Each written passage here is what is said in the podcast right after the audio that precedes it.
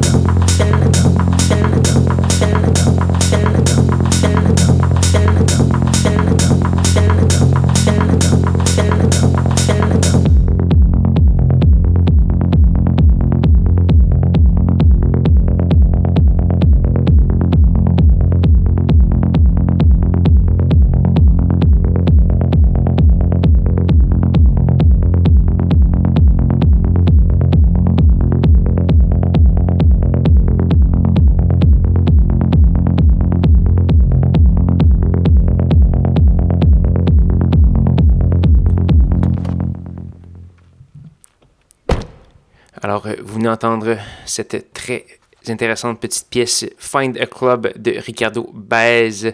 On a également eu du Dowd, euh, remixé par GD Twitch de Optimo. On a également eu du Nokao et juste avant, c'était du Bunzinelli, euh, qui est un Montréalais. Euh, c'est une pièce qui est parue sur un EP euh, d'étiquette de disque Larama, donc qui est associé au magazine disque du même nom dans le Mainland. la pièce s'appelait Nova. Donc voilà. J'espère que vous avez apprécié l'émission. Si vous voulez faire un petit tour sur sanscloud.com baroblique schizophrénie, vous y trouverez la liste complète de ce qui a joué ce soir, le lien de téléchargement, les archives, de l'émission depuis euh, presque une dizaine d'années maintenant et euh, plusieurs autres choses. Vous pouvez également faire un petit tour sur facebook.com baroblique schizo CISM, Instagram schizo CISM et j'aime toujours recevoir du matériel sur schizo csm.gmail.com. Il ne reste qu'une seule petite pièce avant de se dire au revoir ce soir. Cette pièce, c'est une gracieuseté de Baltra. On va entendre la pièce Make It Big, remixée par Yazus, et euh, euh, c'est un excellent remix qui euh, détruit la pièce complètement et en fait quelque chose d'autre. donc, chapeau à Monsieur Yazus. Et là-dessus, je vais vous souhaiter une bonne semaine à tous et à toutes. Rejoignez-moi, même heure, même poste, la semaine prochaine pour de nouvelles aventures de schizophrénie. Bonne soirée.